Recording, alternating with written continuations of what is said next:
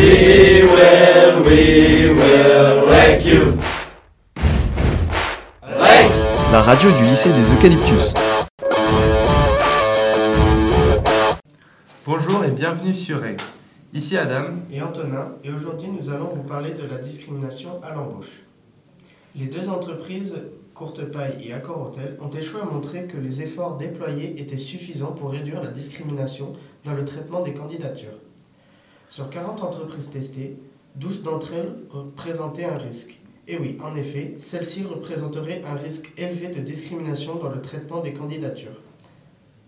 Deux entreprises parmi ces 12 sont ressorties, Courtepaille et Accor Hotel. Ce serait jusqu'à 30% de réponses positives en moins pour les candidats maghrébins.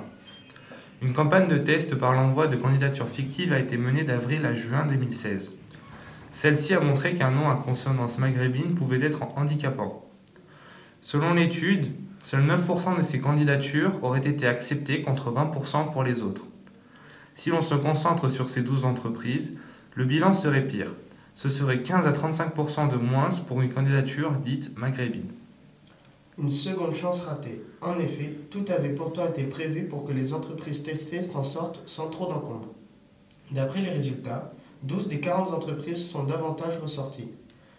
Elles devaient présenter un plan d'action pour corriger leurs pratiques. Seules 10 d'entre elles ont su redresser le tir. We will, we will wreck you. Wreck. La radio du lycée des Eucalyptus.